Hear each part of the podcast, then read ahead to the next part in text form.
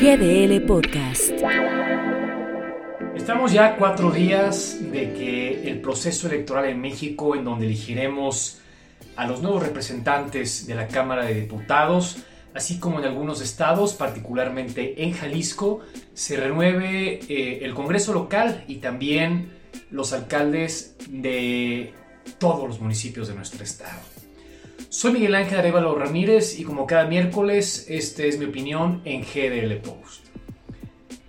Ya, como lo decía, algunos días de que se lleva a cabo el proceso electoral en el país, el proceso electoral más grande de la historia de México, las encuestas hablan, las consultas en la mayoría hablan de cómo eh, el partido en el poder, actualmente Morena, va a perder la mayoría absoluta en la Cámara de Diputados, pero bueno, pues con el apoyo de sus partidos satélites lograría obtener una mayoría del 50 más 1 en esa Cámara de Diputados. ¿Quiénes son los partidos satélites?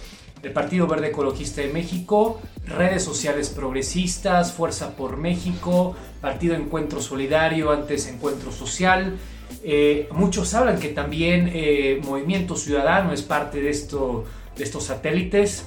Eh, yo no lo considero así, pero al menos Morena con sus aliados lograría una mayoría en el Congreso de la Unión. Es momento de que todos salgamos a votar por quien quieran, pero que salgamos a votar.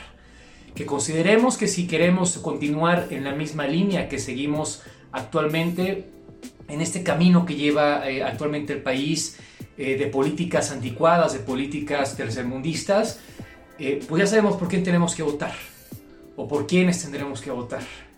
Si queremos que México tenga un verdadero cambio, habrá que ver cuál es el famoso voto útil en estas próximas elecciones.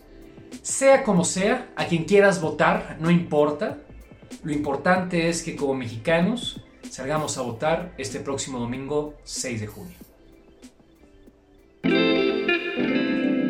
GDL Podcast.